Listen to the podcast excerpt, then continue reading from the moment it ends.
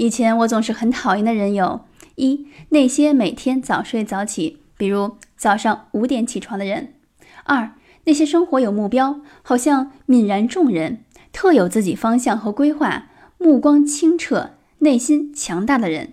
三、那些桌面物品整洁，对生活质量有要求的人。